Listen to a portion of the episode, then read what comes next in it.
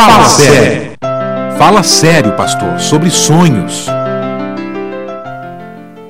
Nenhum jovem deveria viver sem sonhos. Aliás, nenhum ser humano deveria viver sem objetivos ou planos para o futuro, porque é isto que dá motivação e beleza à vida. Na verdade, quem tem sonhos vive, quem não tem, respira. O mundo tem muitas pessoas que respiram, mas não vivem. Veja, por exemplo, um atleta olímpico. Ele se disciplina por quatro anos para alcançar uma medalha de ouro. Seus amigos comem qualquer coisa, mas ele tem um regime. Seus amigos dormem a qualquer hora, mas ele tem regras para o sono, porque ele tem um sonho, ele tem um objetivo. Os sonhos não foram feitos só para o jovem, eles foram feitos para todas as pessoas. Todos necessitam ter um sonho. Qual o seu objetivo para a vida? Quais os planos que você tem para o seu futuro? Quais são os planos e objetivos que você tem para a sua carreira profissional? Este é um assunto muito importante, porque você irá passar pelo menos oito horas diárias nestas atividades. Então, se você erra na escolha da sua profissão, você vai sofrer no mínimo oito horas por dia. Agora, como eu posso ter certeza de que eu não estou errando na minha decisão? Eu já ouvi coisas como: Pastor, eu gostaria de ser uma enfermeira. Outro me disse: Eu gostaria de ser um dentista. Outro falou: Eu gostaria de ser um advogado. E eu ouvi também: Eu gostaria de ser um pastor. Como posso ter certeza de que a minha vontade é a melhor, pastor? Em primeiro lugar, Deus tem um plano para a vida de cada pessoa. Ninguém está fora deste plano. Por isso, Deus tem um plano para você. Você só pode descobrir este plano com oração, estudo da Bíblia e comunhão com Deus.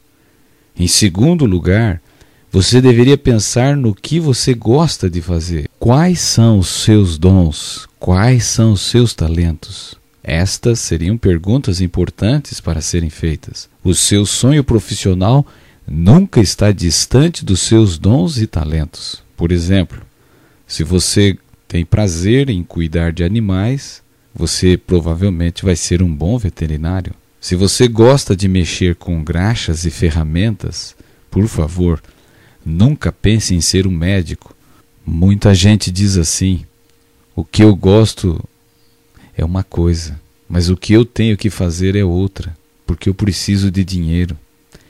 O que eu gosto não me dá muito dinheiro, por isso vou fazer outra coisa para ganhar dinheiro. Apesar de não gostar do que eu irei fazer, eu o farei porque me dá dinheiro. Nunca caia nessa armadilha. Eu fui pastor de um irmão mecânico. Aliás, foi o melhor mecânico que eu já conheci. Ele tinha uma oficina muito boa, lojas de peça, estacionamento, um local muito agradável, para todos os seus clientes. Naquela cidade não havia a autorizada Fiat. Então a Fiat Brasil credenciou nosso irmão para dar assistências aos carros Fiat. Um dia ele me disse: Eu e minha esposa vamos fazer uma viagem para a Palestina. Quando estivermos lá, lembraremos de você. Quando ele voltou, me trouxe um pergaminho do Egito. Eu o coloquei no meu escritório. Toda vez que eu olho para o pergaminho, eu me lembro que ele é mecânico. Não é um mecânico qualquer, é o melhor mecânico da cidade. Sabe por quê? Porque ele faz o seu ofício com prazer, com alegria. E quando você faz o seu ofício com prazer, com alegria, até dinheiro você terá. A Bíblia já diz aos fiéis guardadores do sábado, que eles serão sustentados com a herança do pai Jacó, que eles galgarão os picos do mundo, porque Deus é quem está dizendo. Aqui não está dizendo que todos os que seguem a Deus serão presidentes, empresários, dentistas, médicos. Não, não é isso que está sendo dito aqui. Está sendo dito que se você escolher ser uma enfermeira, porque você tem prazer em aliviar o sofrimento do semelhante, então você será a melhor enfermeira da cidade, a ponto de a equipe médica requisitar o seu trabalho numa operação, porque você tem qualidade profissional. Se você for um pedreiro, porque o seu dom é construir, você será o melhor construtor da cidade e todos trarão a obra para você construir, porque você é o melhor. Se você for um médico, você vai ser uma bênção, porque quando vierem ao seu consultório, as pessoas não serão somente curadas fisicamente, mas serão motivadas espiritualmente. Você vê a diferença?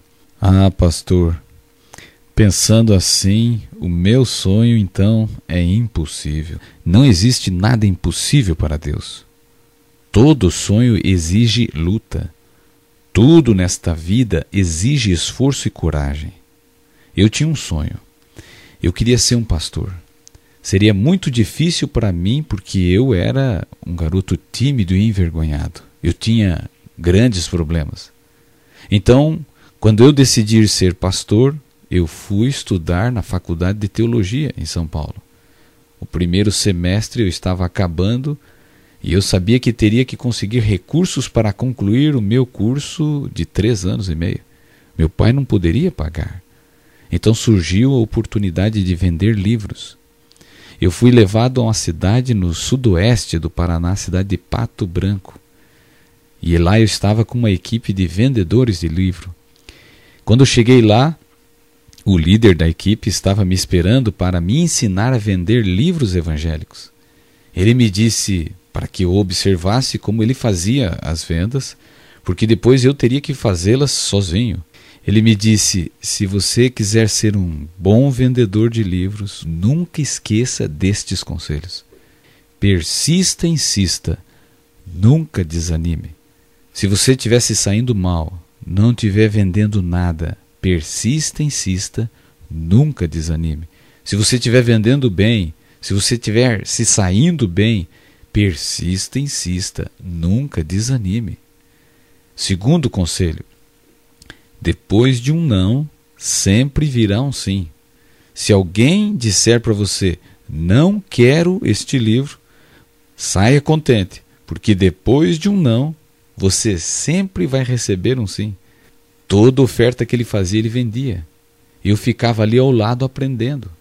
No final da tarde ele me disse, Areli, agora é a tua vez. Você vai continuar sozinho. Não se esqueça, persista e insista. Nunca desanime. Logo, eu estava batendo palmas em uma casa. Havia um senhor de uns 50 anos arrancando mato da grama com uma pequena faca. Quando ele olhou para mim, eu disse: Só um minutinho da sua atenção. Então ele perguntou: É livro? Bem, eu estava começando, era inexperiente, e quando ele perguntou: é livro? Eu fiquei pensando: é livro, mas eu não posso dizer. Então, naquela, naquele momento de dúvida, ele se adiantou e disse: hoje não, muito obrigado. Bem, eu aprendi com o meu líder que eu deveria persistir e insistir, nunca desanimar. Então eu disse: meu senhor, só um minutinho da sua atenção. Ele disse: hoje não, muito obrigado. E eu disse: só um minutinho da sua atenção. E ele disse: Hoje não, muito obrigado. E eu continuei dizendo: Só um minutinho da sua atenção. E ele disse: Hoje não, muito obrigado. E eu ousei dizer pela quinta vez: Só um minutinho da sua atenção. Esse homem se levantou e, com aspecto de furioso e bravo, ele disse: Eu já não te disse, guri, Hoje não, muito obrigado. E então começou a correr atrás de mim. Quando o vi correndo atrás de mim, eu saí correndo. Porque quando você vê alguém correndo atrás de você, a melhor coisa a fazer é sair correndo. E nessa fuga perdi boa parte do meu material, minhas revistas foram caindo e eu saí desesperado, correndo quase quatro quarteirões sem parar. De repente eu parei lá na frente e, e na frente de uma árvore e eu estava chorando e desesperado. E ali mesmo eu disse: Senhor, se na minha primeira tentativa de vender um livro quase quiseram me matar, o que vai acontecer na próxima? Será que eu vou ter que dar vida para ser um pastor? Então, naquele dia, eu ouvi o grande líder dizendo à minha consciência: persista, insista, nunca desanime, volte trabalhar, volte lutar. Você quer ser pastor? Você vai ter que pagar o preço, você vai ter que lutar, você vai ter que se esforçar. Em seguida, eu saí para trabalhar. Claro, naquela rua nunca mais eu fui para outro lugar. Na minha segunda tentativa, eu vendi uma coleção de livros. Naquele dia, na minha terceira tentativa, eu vendi uma outra coleção de livros. Na minha quarta tentativa, eu vendi mais uma coleção. E na última oferta, na última tentativa, quando o sol se punha, eu vendi um livro. Aquele dia ficou marcado em minha vida como o dia do persista insista. Nunca desanime. Não se deixe vencer. O Deus do céu é o Deus do impossível. Se ele pode transformar um menino tímido e medroso em um pastor, ele é capaz de transformá-lo. Você está disposto a pagar o preço? Qual é o teu sonho? Não se esqueça. Persista e insista. Nunca desanime. Você vai chegar lá.